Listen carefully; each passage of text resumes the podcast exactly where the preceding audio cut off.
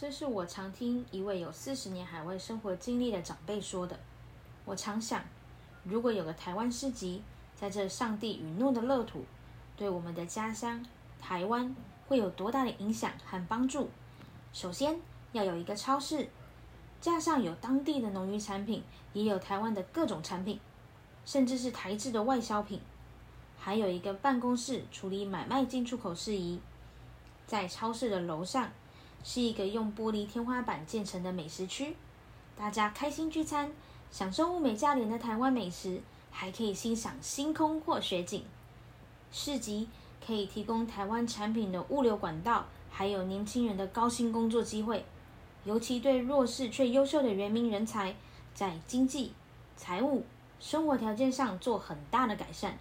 现在的台湾高科技、晶片厂。和相关产业蓬勃发展，未来会产生能源不足、电力不足的风险剧增。一原民 boundless 无疆界的民族性，我们也该为未来的前途和生活好好的打算。